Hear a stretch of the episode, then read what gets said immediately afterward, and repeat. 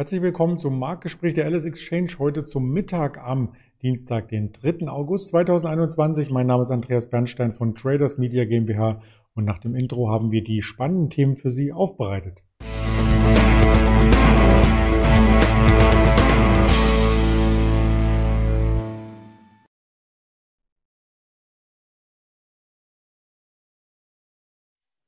Wir blicken weiter auf die Quartalssaison. Der DAX-Handel ist eher ruhig, wie man hier schon festgestellt hat. Vor allem in den letzten beiden Stunden ist gar nicht mehr so viel passiert im DAX. Das beruhigt sich alles nach Quartalzahlen, unter anderem von BMW, von Infineon und wir schauen auch auf eine Fraport und im internationalen Bereich auf eine BioNTech und die Tencent, die hier wieder unter Druck geraten ist. Und das möchte ich gemeinsam mit dem Daniel Saurenz tun, den ich recht herzlich hier willkommen heiße. Hallo Daniel. Hallo, schönen guten Mittag. Ja, der DAX fährt sich jetzt ein Stück weit fest. Gestern gab es noch eine Volatilität von knapp 200 Punkten und heute ist die Volatilität schon deutlich zurückgekommen. Die 15.600 scheint der Markt nicht überschreiten zu wollen. Unter 15.500 geht auch nichts. Wie siehst du denn mittelfristig das Ganze? Du kommst ja immer zur selben Marke hier rein. Ich bin der 15.600 Onkel, genau. Äh, wenn wir die Schalter haben, sind wir eigentlich immer an dieser Marke und äh, das geht seit Wochen so. Im Grunde ja haben wir so oft schon drüber gesprochen, seit April.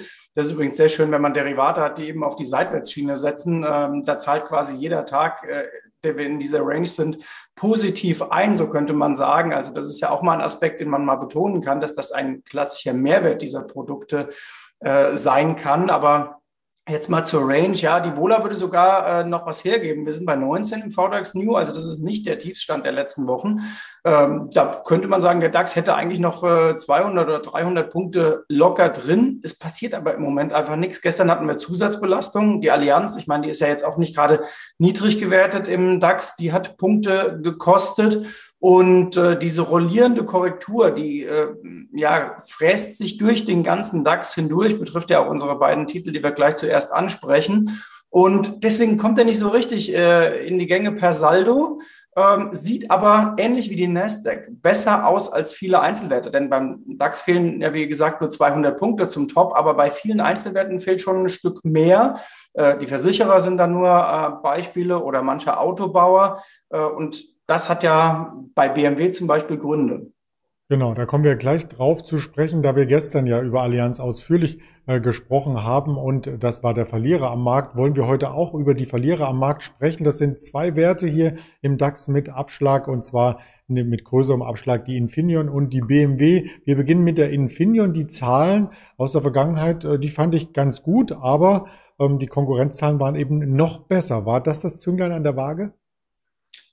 Ja, die Konkurrenzzahlen waren auch sehr gut, sage ich mal, aber bei den Chipwerten muss man ja sagen, also die haben eine richtig satte Rallye hinter sich. Infineon hat letztes Jahr 55 Prozent im Corona-Dellenjahr äh, an der Börse äh, gemacht per Saldo. Das heißt, zum Jahresbeginn liegt man jetzt fast nur noch pari. Da sieht es aber bei Intel in den USA zum Beispiel nicht viel anders aus. Nvidia würde ich mal äh, in so eine Klammer extra nebendran stellen, weil die haben eine Sonderkonjunktur, die haben noch ein bisschen andere Geschäftsbereiche, die hatten die, äh, nein, nicht die Problematik, die hatten den Zusatzboost mit dem Split, äh, dass die Aktie dann nochmal gegangen ist. Und Infineon macht eigentlich das, was sehr gut ist bei der Qualität der Aktie gerade. Äh, die konsolidiert auf sehr hohem Niveau, wie der Börsianer so schön sagt. Und äh, das sieht man auch im Chart. Also das ist jetzt nicht irgendwie ein Einbruch wie bei den klassischen Corona-Profiteuren, Home24 und wie sie alle heißen, sondern das ist ein geordneter kleiner Rückzug. Und das ist aus meiner Sicht eher positiv als negativ zu werten. Und das, was bei Infineon passiert, strahlt ja äh, im Grunde genommen, also die Stärke und die hohe Nachfrage im Chipsektor, äh, strahlt ja aus äh, dann auch auf äh, BMW. Und das ist das nächste Thema. BMW heute auch mit Quartalszahlen und so ähnlich wie bei Daimler vor einer Woche. Das erste Halbjahr lief äh, sehr, sehr gut, aber man traut sich nicht, diese Zahlen dann wieder nach vorne zu transponieren und zu sagen, so kann es auch weiterlaufen. Genau, ich habe gestern mit einem Freund aus Bayern gesprochen, der äh, versuchte, ähm, mal anzufragen beim, bei Daimler in dem Fall, äh, ob es denn die Möglichkeit gäbe, ein gewisses AMG-Modell zu bestellen. Und die Antwort war, ja, die Möglichkeit gibt's und Auslieferung wäre dann irgendwie frühestens Q3 2022. Also äh, das ist ähm, man Wort 15 Monate in der Zukunft ähm, bis zu 15 Monate und das zeigt die Lage im Automobilsektor. Wir haben große Probleme in der äh, Rohstoffversorgung und bei den Chips und äh, deswegen können die gar nicht so viel liefern zum Teil, wie sie wollen und deswegen sagen Daimler und BMW, ähm, ja, wir sind jetzt äh, zwar gut unterwegs, aber das ist die, ähm, die Wertschöpfungskette vorne dran, die Probleme macht. Und ähm, das betrifft BMW heute dann deswegen im äh, Minus, gar nicht mal, weil das Geschäft nicht gut liefert, sondern eben aufgrund dieser Spezialproblematik. Und übrigens, Andreas, strahlt das auch noch auf andere Bereiche aus. Gestern hat der, glaube ich, der Deutsche Fahrradverband gesagt, ähm, das geht in Richtung auch E-Bikes und so weiter. Und auch da Rohstoffversorgung, dass Normalität im Fahrradmarkt im Jahr 2024 angesagt ist. Also da sind wir noch mal weit, weit von dem, was BMW und Daimler als Probleme haben, sondern 2024 ist mal ganz weit in der Zukunft. Wenn ich da vielleicht noch eine persönliche ähm, Note mit reinbringen darf, ähm, da wundert man sich, vielleicht im Münchner Umkreis über 15 Monate Lieferzeit. In der DDR gab es 15 Jahre, bis das Auto kam. Also bitte. Und dafür war es dann aber natürlich viel qualitätsvoller als ein äh, Daimler. Denn so ein Wartburg oder so ein Trabi, der hat natürlich ewig gehalten. Den hatte man zumindest länger durchschnittlich ähm, als Auto und heute wird das oftmals verschlissen. Wir hatten heute Morgen übrigens auch noch den kleinen Hinweis und dann kommen wir tiefer zu BMW, zu den Zahlen, äh, dass heute quasi ein Tag ist oder gerade in dieser Woche wo wir alle Ressourcen der Erde verschwendet haben und aufs Jahr gerechnet kommen nochmal 74 Prozent drauf. Also wir nehmen mehr von der Erde, als sie regenerieren kann. Und das liegt vielleicht auch daran, äh, dass wir ganz, ganz viel konsumieren, immer schneller, immer höher, immer weiter. Aber lass uns mal die Zahlen genau anschauen. Ich möchte da nicht abdriften. Ja, genau. Also im Grunde zufriedenstellend äh, oder was heißt zufriedenstellend? Äh, sehr, sehr ordentlich, was die Autobauer liefern. Der Ausblick hat dann nicht äh, ganz überzeugt. BMW und auch die anderen DAX-Konzerne aus dem Automobilbereich, da darf man nicht vergessen, ähm, die haben ja noch den kleinen Zusatzschmankerl, dass sie eine ordentliche Dividende zahlen. Das puffert von unten auch immer. Also wenn die Kursrückgänge kommen, kommen dann gleich wieder diejenigen, die sagen, naja, da sammle ich wieder ein paar Stücke auf. Und insofern würde für BMW dann das gleiche gelten wie für Infineon. Also geordneter, sinnvoller Rückzug, ähnlich wie auch bei VW, äh, die ja auch vom Top äh, schon ein gutes Stück zurückgekommen sind, aber jetzt keinen Anlass, da irgendwie in Panik zu verfallen. Ja, das denke ich. Also Panik ist da noch nicht angesagt, charttechnisch, aber die Region um die 80 sehr, sehr spannend bei BMW, ob die hält. Und das wird in den nächsten Tagen wahrscheinlich ein Thema sein, was wir hier noch genauer uns anschauen. Aber nun möchte nicht jeder mit dem Auto fahren, schon gar nicht in den Urlaub, sondern vielleicht auch fliegen. Und da habe ich vom Presseportal der Fraport heute die jüngste Nachricht vernommen. Die hat sich ganz gut gelesen. Ja, genau. Fraport bekommt quasi Geld aus der Staatskasse. Deswegen war Q2 sehr ordentlich. Äh, es wird aber mittlerweile auch wieder viel mehr geflogen. Also die äh, Verbindungen Richtung USA sollen ja langsam wieder anlaufen. Dann ist natürlich das Urlaubsgeschäft jetzt ähm, ungeachtet aller Diskussionen nicht so übel. Und bei Fraport wird jetzt das äh, zusammenkommen in den nächsten Quartalen, was allen Corona-Profiteuren gegenläuft. Also der Vergleich zum Vorjahres- und zum Vorquartal. Das heißt, es wird in der Regel eher immer gut aussehen, weil du natürlich einen ganz niedrigen Basiseffekt hast. Das wird auch eine Lufthansa betreffen, ähm, wogegen diejenigen, die Sonderkonjunktur wegen Corona hatten, natürlich schlechten Basiseffekt haben werden, weil die Erwartungen sehr hoch sind. Und das haben wir ja letzte Woche gesehen, klassisch bei Amazon. Ähm, brutal gute Ergebnisse, aber Amazon sagt dann, Moment mal, das war jetzt so bockstark in den letzten Quartalen. Jetzt wird das Wachstum mal etwas dünner ausfallen. Das ist dann bei Amazon in absoluten äh, Werten immer noch viel besser als natürlich äh, die Geschäftslage bei Fraport. Da brauchen wir überhaupt nicht zu diskutieren. Aber die reinen äh, äh, Prozente, die es dann nach oben geht in den Vorquartalsvergleichen und Vorjahresvergleichen, die spielen dann natürlich denen die Karten, die vorher richtig am Ende waren.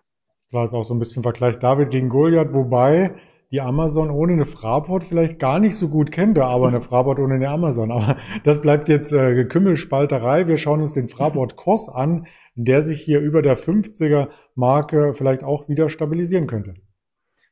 Ja, genau. Also manche dieser Aktien, äh, könnte man sagen, notieren im Grunde erstaunlich hoch schon wieder. Das betrifft ja auch eine Aktie wie CTS Eventim, äh, die ja auch ähm, viel mehr Corona-Nachteile gar nicht haben. Aber diese Aktie ist ganz, ganz äh, deutlich wieder nach oben gelaufen im Vorgriff auf das, was kommen wird. Also die Börse, da sieht man an den Aktien ganz klassisch Handel der äh, Zukunft und guckt ins Jahr 2022. Was geht dann schon wieder im Frachtaufkommen? Was geht dann bei den klassischen äh, Flügen und was geht auch im äh, Tourismussektor wieder und im Event Eventsektor. Und deswegen laufen diese Aktien dann vorher schon wieder ganz gut.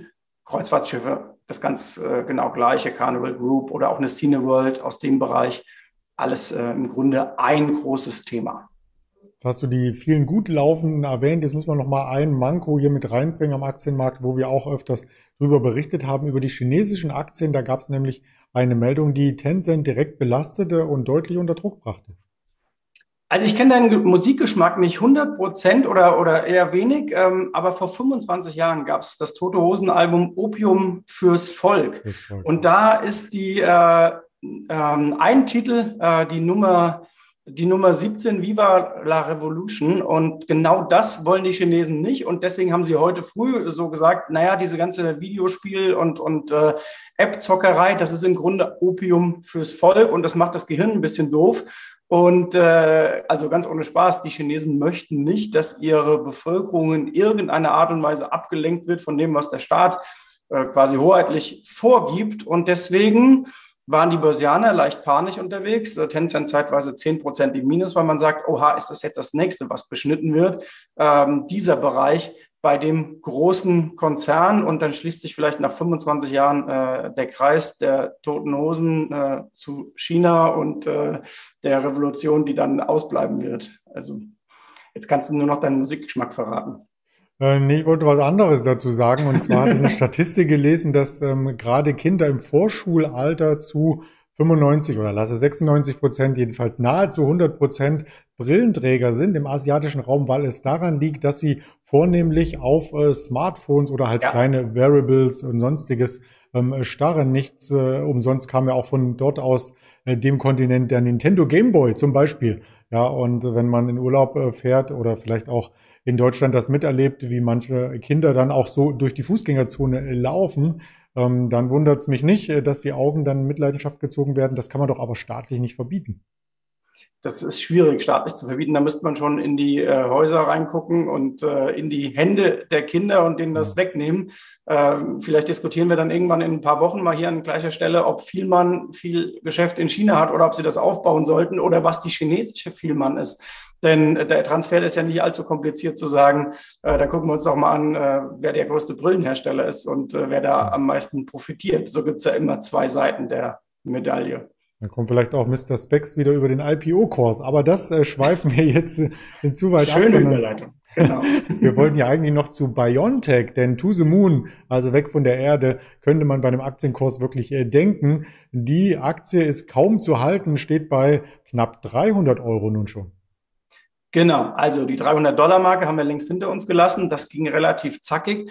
Äh, läuft natürlich im Windschatten von Moderna, die auch äh, ja am Ende eine Fahnenstange ausgebildet haben. Jetzt, die Story ist gar nicht neu. Es gibt auch keine großen neuen Erkenntnisse. Die Fantasie kommt bei BioNTech jetzt rein, dass sie das Geld, das sie einnehmen ähm, über die Covid-Schiene, dass sie das dann nutzen, um mRNA im Krebsbereich zu nutzen, haben wir auch schon thematisiert. Aber die Börse spielt das und spielt es immer weiter. Und äh, du hast das Gefühl, jetzt kommt vielleicht beim einen oder anderen im Hinterkopf noch, naja, vielleicht schnappt sich ja irgendeiner der ganz Großen mal eine BioNTech. Das ist ja auch nicht auszuschließen. Und dann redet man möglicherweise über eine ganz andere Marktkapitalisierung, die dann bezahlt wird. Also long story short, BioNTech äh, völlig überhitzt auf der kurzen Sicht. Aber das hindert sie nicht dran, ebenso wie es sie Moderna nicht dran gehindert hat, äh, weiter nach oben zu schießen und äh, die Marktkapitalisierung und die Kurshöhe weiter auszubauen. Das ist spannend. Wir werden weiter darüber äh, berichten, auch über den Status ähm, vom Impfen, also wer wie oft und in welchen Ländern geimpft wird. Das spielt ja hier auch eine Rolle bei der Nachfrage. Aber das gerne in einer weiteren Sendung, die es dann wieder auf den gewohnten Kanälen zu sehen und zu hören gibt, auf YouTube, auf Twitter, auf Instagram, auf Facebook als Verweis und die Hörvarianten auf Spotify, Deezer und Apple Podcast. Das hat mir wieder viel Spaß gemacht, äh, Daniel, und ganz lieben ja. Dank dafür. Erfolgreiche Resthandelswoche. Schöne Handelswoche euch allen und Ihnen allen. Ciao, ciao. Ciao.